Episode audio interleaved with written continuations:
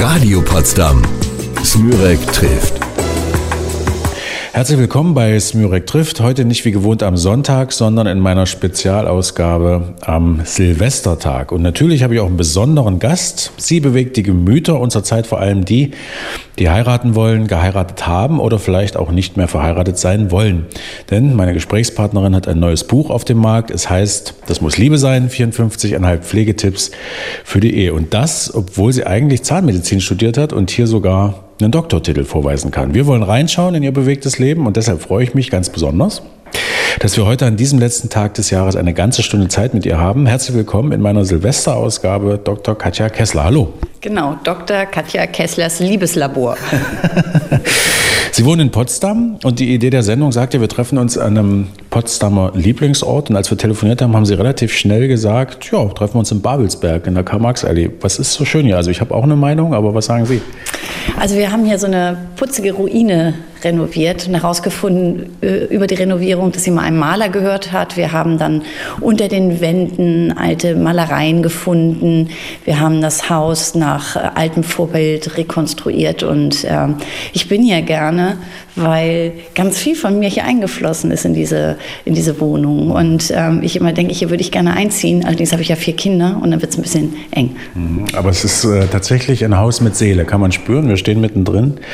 Äh, wirklich äh, ganz schöne Sicht, auch wenn man aus den Fenstern schaut, äh, Richtung Griebnitzsee. Also wirklich ein ganz toller Ort.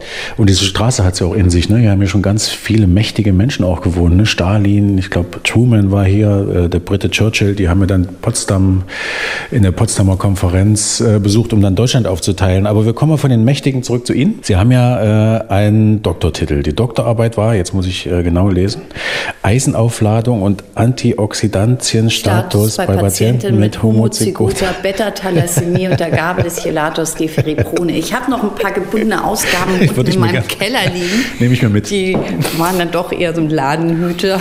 Was ist denn das? Das ist äh, äh, Doktorarbeit. Also äh, als Zahnmedizinerin kann man in jedem medizinischen Fachbereich promovieren, mhm. sofern es dann einen Bezug zur Zahnmedizin hat. Und da geht mhm. es um eine Anämieform, die Thalassämie, die im Mittelmeerbereich vorkommt und auch zur Deformation des Kiefers führt. Und da habe ich dann so ein bisschen rumgeforscht mhm. und ähm, war immer nachts im Labor und habe dann da meine Versuche durchgeführt. Ich habe äh, Urinproben untersucht und Blut mhm. und tagsüber gehe ich dann zur Bild und habe da die nackten Frauen auf der ersten Seite betextet. Das war ein buntes Leben. Das äh, klingt spannend, aber Sie haben Zahnmedizin ja mal studiert, mit dem Plan auch mal selbst in die Münder dieser Welt zu schauen?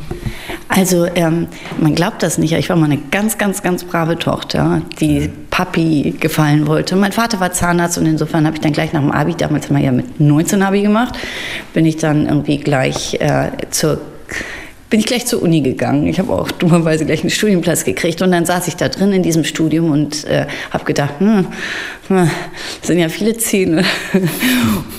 mit denen man so zu tun hat. Also ich wusste das schon vorher, aber ich habe gemerkt, das ist nicht meins. Und dann habe ich äh, äh, mittelfristig, äh, da war ich gerade im Physikum beschlossen, ich mache das zu Ende und dann mache ich das, was ich wirklich machen will, schreiben. Und äh, Ihren Vater, der hatte eine eigene Praxis, haben Sie den so nach und nach mitgenommen bei Ihren Plänen oder gab es einen Tag, wo Sie gesagt haben, nee, ich mache da nicht weiter? Ach je, das, das war schon ein ziemliches Drama. Das war ein ziemliches Drama, es war sein Lebenswerk und er hoffte, dass seine Kinder, ich habe noch zwei Geschwister, dass die alle in diese Praxis gehen und ähm, ich habe ihm, glaube ich, ein bisschen das Herz gebrochen. Und gleichzeitig denke ich, ich habe nun selber vier Kinder im Alter zwischen acht und 14 Jahren. Das ist eigentlich das, was Eltern ihren Kindern ermöglichen müssten und sollten und können, nämlich sie gehen lassen. Und ähm, jeder kleine Mensch bringt seinen eigenen Rucksack mit. Und natürlich kann ich mir wünschen als Mutter, dass mein Kind auch irgendwann mal schreibt oder Medizin macht. Aber ich glaube, wahre Liebe beweist man, indem man sagt, mach das, wofür dein Herz schlägt. Und das haben meine Eltern irgendwann dann auch gemacht. Da haben gesagt, äh, an Katja geht keine Zahnärztin verloren. Die ist tatsächlich im Journalismus besser aufgehoben. Wenn Sie heute mal selbst zum Zahnarzt gehen, ähm, mischen Sie sich da gedanklich in der Behandlung auch mal ein und sagen, na ja, das macht man doch eigentlich so, lieber Zahnarzt, das weiß man doch. Zum Beispiel, man macht eine Hohlkehlpräparation, das habe ich übrigens gelesen. Ich weiß nicht, was das ist. Es ist super, zwei Grad. Zwei Grad Hohlkehlpräparation. Und dann übt man es ja erst am Frasakuzahn und dann erst am realen Patienten. Ähm, Ich bin eine ganz schreckliche Patientin. Also ich diskutiere immer mit, ich jammer laut, Schwitze, Spritzen tun mir immer viel zu sehr weh. Aber ähm, als ich äh, das erste Mal, als erste Mal in den Kreissaal musste, da haben auch alle irgendwie die Hände über den Kopf zusammengeschlagen, weil es gibt zwei Horrorpatientinnen. Die einen sind Ärztinnen und die anderen sind Journalistin. Beide sind. Ja Gott, aber sie haben mich trotzdem genommen. Ist Hat auch noch 14 Stunden gedauert. 14 Stunden, naja, Ja. immerhin. Wir gehen mal weg äh, vom Kreislauf und vom Zahn hin zum Buch. Und das machen wir gleich, aber zwischendurch gibt es erstmal ein bisschen Musik. Nein, erst müssen Sie sagen, Sie haben ein Eheproblem und dann therapiere ich Sie hier live auf also ich habe ein. Eheproblem, genau, und wir therapieren das gleich. Also bis gleich nach der nächsten Musik. Radio Potsdam. Smürek trifft. Smürek trifft heute Dr. Katja Kessler, eine unglaublich vielseitige Frau. Vier Kinder, engagiert, fleißig, acht Bücher hat sie geschrieben. Und wie man das alles so schafft, das fragen wir sie heute. Willkommen zurück, Katja Kessler. Na, ich frage mich das ja auch, aber vielleicht haben Sie ja eine Antwort. Das werden wir gleich rausfinden. Wie ist das, wenn man sich vornimmt, so ein Buch zu schreiben? Das allererste. Woher kriegt man eigentlich so das Selbstvertrauen, dass das auch was wird? Das ist ja eine Menge Arbeit. Man sitzt ewig dran. Ja, muss man ja irgendwie einen Treiber haben. Na, also erstmal lernt man das Flunkern als Schreiber, weil ständig ruft der Lektor an und fragt, na, wie weit? Und dann sagt man, ah, schon 100 Seiten. Dabei sitzt man irgendwie vom leeren Blatt Papier oder vom leeren Bildschirm, wenn man überhaupt vom Bildschirm sitzt. Äh, nee, ich habe nie ein Zuvertrauen. Also wissen Sie, mir geht es immer noch so, dass ich denke, irgendwann kommt jemand, tippt mir auf die Schulter und sagt, und Sie wollen Schriftstellerin sein? Und dann denke ich, erwischt. Bin ich ja gar nicht. Meine Kinder sagen zum Beispiel immer zu mir, du bist doch Buchmacherin. Und sag ich, irgendwie auch. Sie haben, äh, ich, ich äh, gehe jetzt mal so ein bisschen in meine romantische Vorstellung vom Schriftsteller sein. Sie haben ja Ihr aktuelles, aktuelles Buch auch auf Usedom geschrieben, weitestgehend, ne, soweit ich das gelesen habe. Wie wichtig ist Ihnen da so ein gutes Umfeld? Ist, sitzt man da so als Schriftsteller mit äh, an so einem Holztisch, guckt aufs Meer, hat eine Schreibmaschine, wahrscheinlich keine Schreibmaschine, aber ist das so, äh, wie man sich das so vorstellt?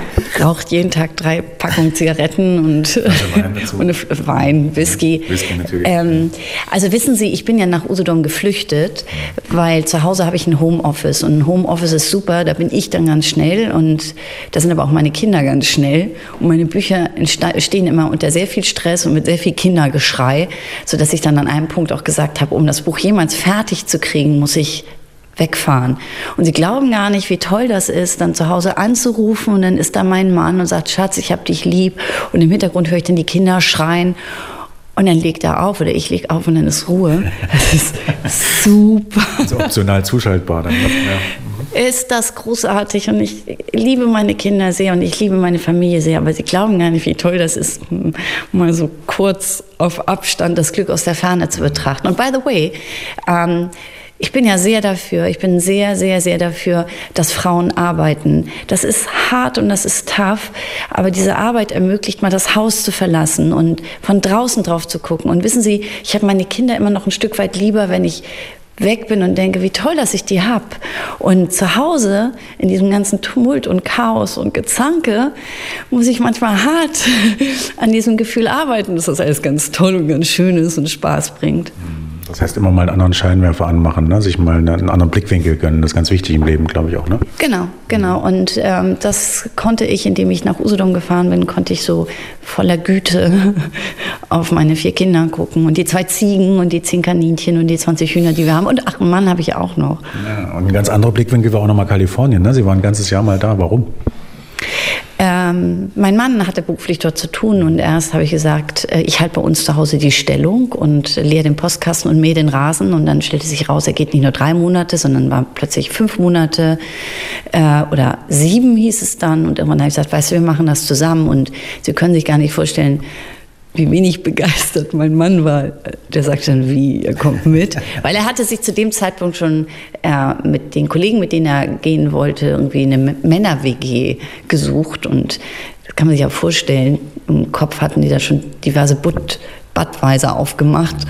Und indem ich dann als Frau sagte, jetzt komme ich mit, weiß ich nicht, war die Party, stand dann plötzlich äh, auf dem Spiel. Aber das war das Beste, was wir machen konnten mit allen Kindern dieses Jahr in Amerika. Das hat uns schon ziemlich zusammengeschweißt. Der wollte vielleicht auch mal anrufen zu Hause und genau das hören, was Sie hörten, als Sie in Usedom angerufen haben. Ne? So, so ähnlich. Aber verstehe ich. Was, äh, Ihr Mann hat ja, glaube ich, gesehen, wie man einen ganzen Medienkonzern umbauen kann. Was haben Sie denn gelernt da in dem Jahr? Naja, also das Lustige ist ja, du lässt alles zurück, aber wen du irgendwie nicht schwänzen kannst, ähm, das ist du selbst oder das bist du selbst. Also du bist irgendwie immer in deinem eigenen Koffer mit dabei. Und ähm, ich muss sagen, ich ähm, bin mir da selbst begegnet. Also plötzlich hatte ich mehr Zeit als Termine. oh je. Und ähm, und natürlich wollte ich mich irgendwie neu erfinden und habe festgestellt, ich habe mich eher alt erfunden. Also ich habe äh, dort genau das gemacht, was ich auch hier gemacht habe. Ich habe angefangen zu schreiben und ähm, dadurch ähm, eigentlich so ein bisschen bestätigt gefunden, was ich hier in Deutschland mache. Also das Lebenskonzept hier habe ich irgendwie dort wieder entdeckt. Ja. Nochmal eine Quittung äh, ganz weit weg. Sehr spannend. Äh, wenn Sie, liebe Hörer, überlegen, ob Sie demnächst heiraten sollen, dann könnte es sein, dass Sie nach der nächsten Musik erfahren, warum Sie das tun sollten. Bleiben Sie dran. Radio Potsdam. Smürek trifft. Zurück in meiner Sendung bei Smürek trifft und Smürek trifft heute Katja Kessler, die Erfolgsautorin aus Potsdam. Das aktuelle Buch heißt Das muss Liebe sein. 54,5 Pflegetipps für die glückliche Ehe. Wenn Sie einen Tipp nennen müssten, sagen wir keinen geringeren als den wichtigsten, welcher wäre das? Verzeih deinem Mann, dass er nur ein Mann ist. Ähm, genau deswegen hast du ihn geheiratet, sonst hättest du dich auch selber heiraten können. Und äh, ein berühmter Verhaltenstherapeut, der Paartherapeut hat mal gesagt, sich für einen Mann zu entscheiden, heißt, sich für seine Fehler zu entscheiden. Und äh, das muss man sich, glaube ich, mit einem gelben Post-it an Spiegel kleben als Frau.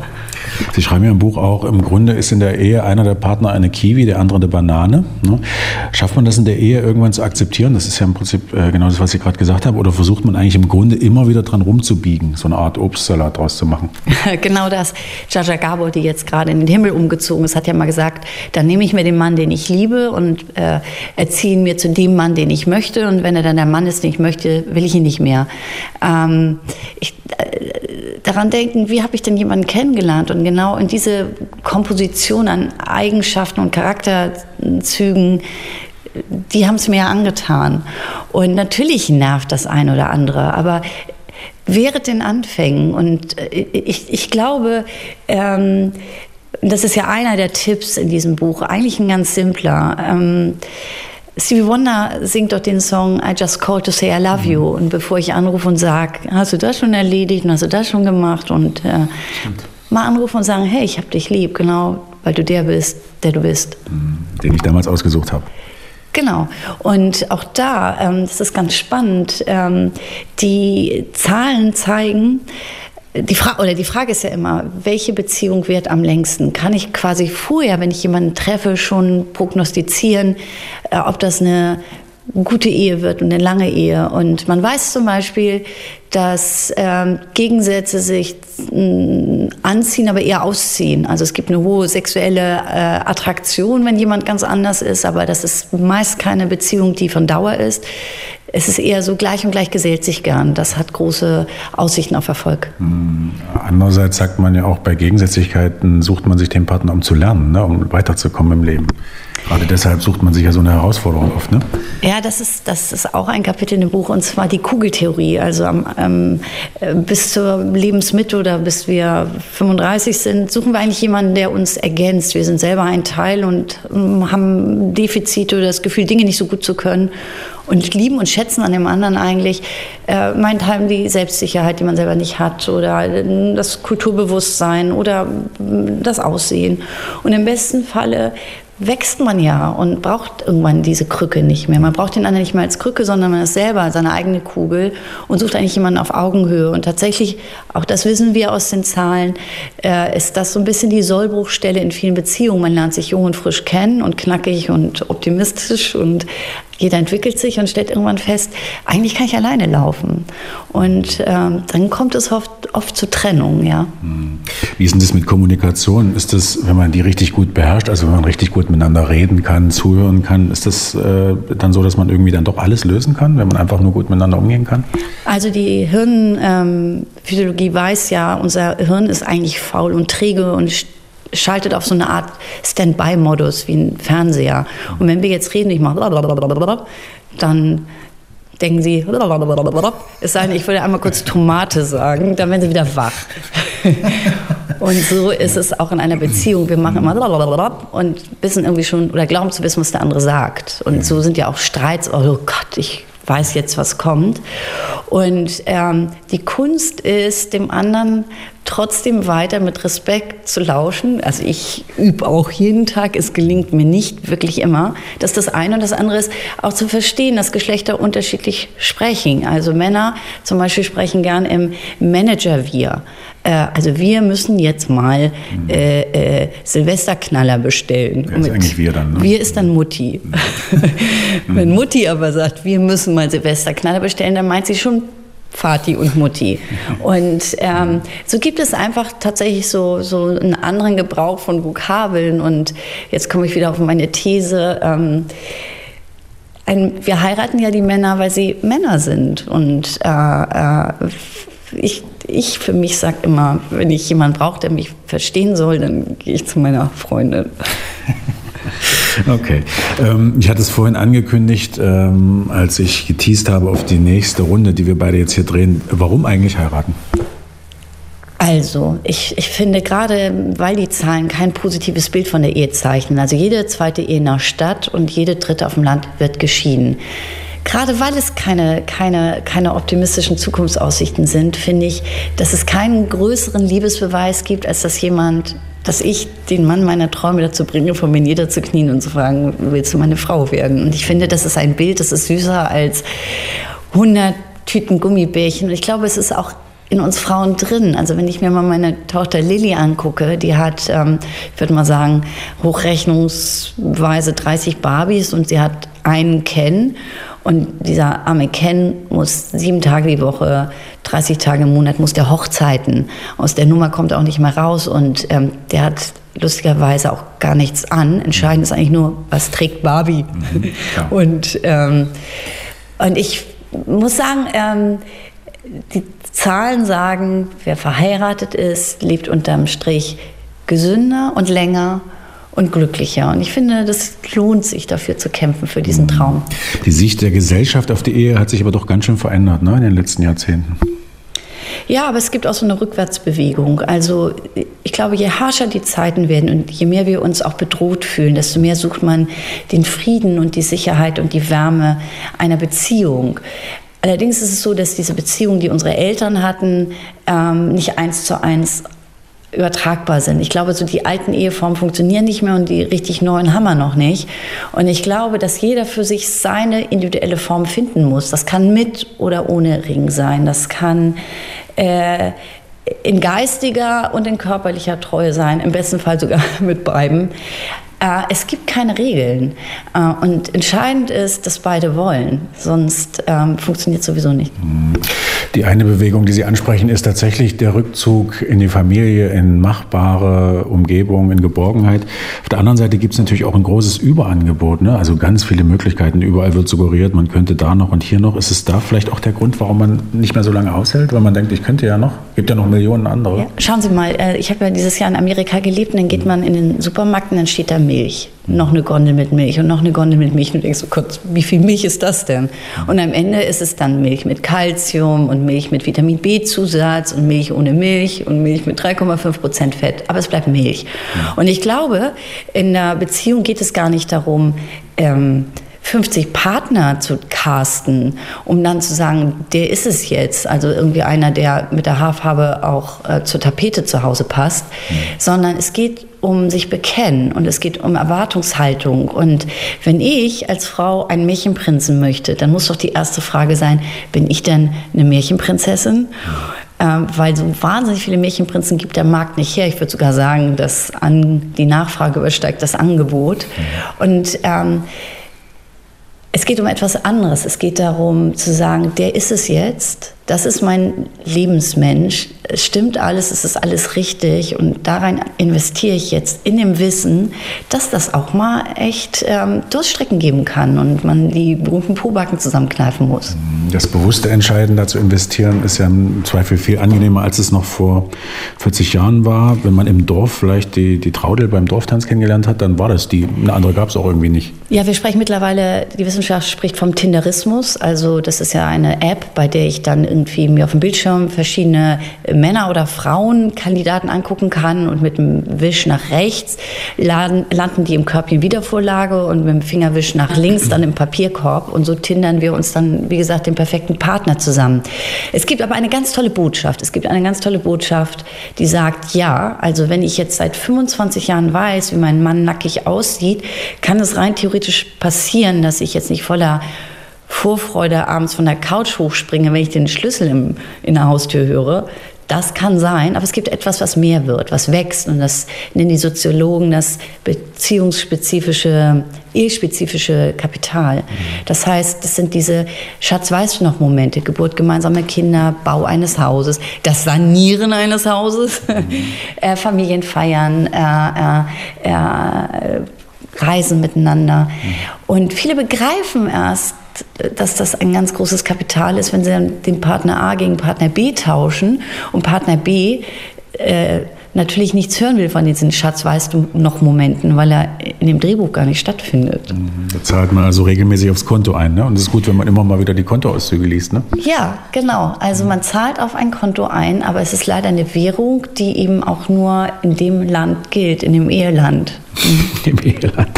Sie haben sehr viele Untersuchungen im Buch gemacht, auch äh, habe ich gelesen, Männer und Frauen kurz nach dem Ja-Wort, was die da so denken. Also habe ich Überraschendes gelesen, 37 Prozent der Frauen sind sich nicht sicher und sogar 47 Prozent der Männer haben Zweifel, ob das Ja-Wort das Richtige war. Das Kalifornien ist aber nicht hier so, ne?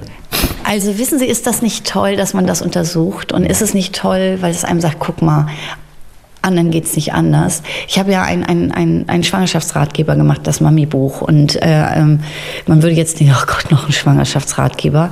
Aber mittlerweile ist das Buch eine halbe Million Mal verkauft und in 13 Sprachen übersetzt. Und es geht um ein Gefühl. Und in diesem Buch geht es zum Beispiel darum, dass du als Mutter dein Kind nach der Geburt anguckst und natürlich nicht sofort sagst, oh, ist das hübsch. Es gibt ganz viele Frauen, die sagen, was ist das denn? So. Und trotzdem liebst du dein Kind unendlich und über alles. Aber so ein bisschen wahrer und wahrhaftiger sein und sagen, ja, und mein Mann nervt und äh, das nervt mich ja alles. Und dann einmal durchzuatmen und sagen, hey, anderen geht's auch so. Und dieses Gefühl, das zieht sich auch durch dieses, das muss Liebe sein, dieses, diesen Eheratgeber. Zu sagen, es ist nicht alles Gold, was glänzt. Und es gibt Tage, da würdest du deinen Mann gerne zum Mond schießen, ohne Rückfahrticket.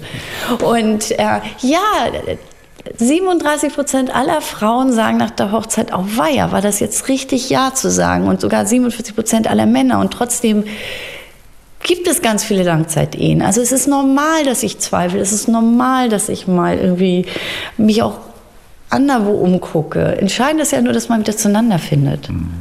Die wichtigste Untersuchung der vielen Untersuchungen für Ihr Buch war ja, das äh, schreiben Sie selber, Ihre eigene Ehe. 15 Jahre äh, mit dem Ehemann Kai Diekmann, Herausgeber der Bildzeitung. Äh, fand er das immer gut, was Sie da schreiben? Ich meine, ist das nicht toll? Da läuft so ein Versuchsobjekt direkt vor mir auf und ab und ich muss nur gucken und beschreiben. Wie er sich verhält. Wie er sich verhält. Also er hat äh, Auszüge des Buchs vorab gelesen und hat gesagt, Katja, kannst du es noch schnell fertig schreiben, damit ich das lesen kann, bevor wir uns scheiden lassen. Und da komme ich gleich zum nächsten Punkt, was ich in dem Buch auch beschreibe. Humor ist eine ganz wichtige, wichtige, ist ein ganz wichtiger Kit, ein Patex für, für eine glückliche Beziehung. Miteinander lachen können. Und es geht nicht darum, sich bei witze.de 50 Witze runterzuladen und sie sich dann gegenseitig zu erzählen, sondern Spaß haben aneinander, fünf gerade sein lassen können, Dinge ähnlich sehen und daran kann man arbeiten. Und mein Mann sagte dann, nachdem er das Buch dann fertig gelesen hat, ähm, hey, ich finde es toll, was eigentlich ein Zeichen dafür ist, dass er es gar nicht richtig gelesen hat. Sie haben mal gesagt, das Tolle an der Ehe ist, dass man jemanden gefunden hat, der einen mehr liebt als man sich selbst. Ja, ja, ja. Also wir Frauen sind doch furchtbar. Wir stellen uns doch von Spiegel und haben bestimmt 20 Punkte, die würden wir wären wir jetzt ein Handwerksobjekt, die würden wir beim Meister reklamieren. Männer vielleicht auch.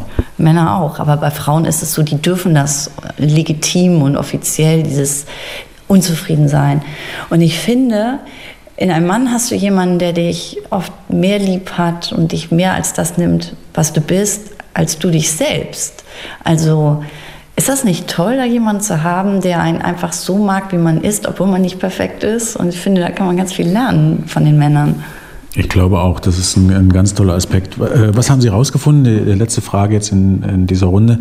Was wiegt in den Gründen der Heirat schwerer, Sicherheit oder Liebe? Naja, also wir heiraten schon alle aus Liebe und das ist ja das Problem. Die verflüchtigt sich mhm. und dann gucke ich plötzlich äh, auf den Status quo. Ähm, ich glaube, dass aus einer Sicherheit heraus eine Liebe wachsen kann. Ich glaube aber, dass Liebe ohne Sicherheit ein, ein großes Problem hat. Mhm. Was serielle Monogamie ist, frage ich gleich, aber erst nach der nächsten Musik. Radio Potsdam. Smürek trifft.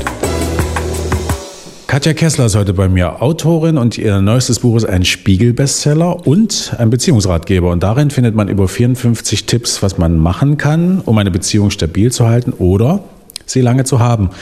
Und einer davon ist, und jetzt muss ich nachfragen, was das ist, serielle Monogamie.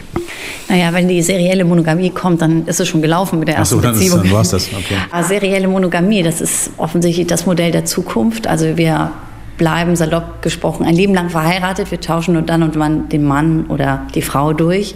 Das heißt, wir glauben schon an so etwas wie Treue, nur wir sind, ähm, wir sind nur für einen Lebensabschnitt lang treu und dann kommt halt der nächste Partner. Und nun kann man sagen, pfui, bäh, kommt für mich ja gar nicht in Frage. Nur die Zahlen sprechen da wirklich ein ganz eindeutiges Bild. Ähm, die deutsche Ehe hat die Lebensdauer eines Raucherdackels ungefähr durchschnittlich 14 Jahre. Mhm. Allein sein möchte man ja auch nicht. Also ähm, wendet man sich dem nächsten Menschen zu und offensichtlich ähm, funktioniert das für viele Paare sehr gut. Naja, das ist doch gut. Zum Thema Lebensabschnittstreue, äh, da will ich mal überleiten auf Potsdam. Äh, Sie sind ja jetzt einen gewissen Lebensabschnitt Potsdam schon treu. Sie haben ja in verschiedenen Regionen gewohnt, sind in Kiel geboren, in Hamburg studiert, San Francisco kennen Sie auch. Ähm, wie würden Sie Potsdam im Vergleich dazu beschreiben? Und bleiben Sie uns noch ein bisschen treu? Oh, ich liebe Potsdam. Ähm, ich mag das, aus dem Haus zu kommen und ähm, die viele Natur hier. Und äh, ich bin ja eine begeisterte Joggerin und habe, glaube ich, hier schon alles abgelaufen, was man so ablaufen kann, äh, zu Fuß. Ähm, ich mag die Kultur. Ich mag diesen, wie man so schön sagt, Spirit in der Stadt. Also ich finde, Potsdam passiert einem nicht. Also Potsdam ist eine bewusste Entscheidung. Wer hierher kommt, ist nicht hängen geblieben, sondern hergezogen. Und ich liebe das. Und ich hoffe, dass ich diese Liebe meinen Kindern vermitteln kann, die dann und wann schon mal sagen, es ist ein bisschen wenig los hier. Aber ich finde, Potsdam wächst und man merkt, dass hier ganz viel passiert. Mhm. Und was Sie jetzt leider nicht sehen können, liebe Hörer, sind die leuchtenden Augen, die ich jetzt gerade hier erlebe, wenn es um Potsdam geht. Ähm, sind Sie auch hier zu Hause, also richtig zu Hause? Gehen Sie auch im Heiligen See schwimmen oder ist Ihr Zahnarzt auch in Potsdam? also ja, also ich... Ähm, äh, äh, ich, ich bade immer an. Also ich bade ungefähr im März. Im ähm, März? Im März. Das ist mhm. tough, oder? Absolut. Aber ich 10 Grad, dann, oder? Was hat das Wasser dann? Es ist, äh, um es klar auszudrücken, es ist arschkalt. Okay. Aber ich komme dann meistens aus dem neuen Garten. Ich bin dann so eine Stunde gejoggt und dann springe ich mit Klamotten ins Wasser. mit Klamotten? Dann warte ich aber, nach dem ersten Anbaden im März warte ich dann noch mal ein paar Monate, mhm. bis ich dann äh, normal schwimmen gehe. Aber ich finde das schon toll. Ich mag diese Natur sehen und ähm, ich mag diese kleinen Cafés, die es hier gibt. Und äh, ich habe hier ganz viele, also hier ist mein Herz in hm, Potsdam. Das ist schön, das soll auch so bleiben. Sie kennen ja nun äh, die Menschen in vielen anderen Regionen der Welt. Wenn Sie die Potsdamer jetzt hier mal nehmen und äh, dazu beschreiben sollten, was macht den Potsdamer aus oder die Potsdamerin? Also, dass es den oder die Potsdamerin eigentlich gar nicht gibt. Also ich finde, das ist hier so ein, so ein, so ein Gemisch so aus Misch, Menschen, die hierher gezogen sind, die, die schon länger da sind und diese, diese Aufbruchstimmung, ich finde, das macht den Potsdamer aus. Aufbruchstimmung passt ganz gut zur Silvesterausgabe. Äh, das Jahr geht ja nun zu Ende. Wie ist das? Resümieren Sie äh, zum Ende des Jahres auch immer mal so ein bisschen, wie das letzte Jahr war, oder? Naja, also nicht umsonst stehen wir jetzt hier in diesem Haus, was wir saniert haben. Mhm. Und ähm, das ist ja jetzt die letzte Wohnung, die noch zu vermieten ist. Es ist ein bisschen wie ein Kind entbinden. Also, ich bin dabei. ja, also es ist ganz schwierig, auch als die anderen Wohnungen vermietet wurden, ging mein Mann und ich vorher nochmal durch. Und, so ein bisschen ah, loslassen, ne? Ja, ja, es ist ganz schwierig, es ist mhm. ganz schwierig. Also am liebsten würde ich hier jede Woche einmal vorbeigucken bei dem Mieter, um noch mal einen Blick in die Wohnung zu werfen. Ähm, ich wünsche mir fürs neue Jahr, dass es genauso wird wie das alte, was für mich ganz toll war. Mhm. Und ähm, ich genieße es, meine Kinder hier groß werden zu sehen. Mhm. Das klingt wirklich schön. Vorsätze, sind Sie so ein Typ? Auf jeden Fall. Ähm, nicht mehr so viel Gummibärchen. ich habe hab leider das Problem, wenn ich dann anfange, muss es immer die ganze Tüte sein. Und mhm. Gummibärchen interessieren mich gar nicht so. Ich mag wahnsinnig gern diese Speckmäuse mhm. und diese Gummifrösche, oben grün, unten weiß. Mhm. Geben Sie mir die und ich bin willenlos. okay, habe jetzt keine dabei. Ich wünsche Ihnen ähm, viele Speckmäuse, aber dann im richtigen Verhältnis fürs nächste Jahr und dass Sie weiterhin Ihre tolle Ausstrahlung behalten und immer viel Erfolg haben mit dem Buch und natürlich auch in Ihrer Ehe. Das war die Silvesterausgabe, ist schon äh, rum. Jetzt geht's Richtung Spüren Sie Ende. schon die Wirkung? Ja, ich spüre es schon. Ein besserer Mann. es arbeitet in mir, es läuft. Ja.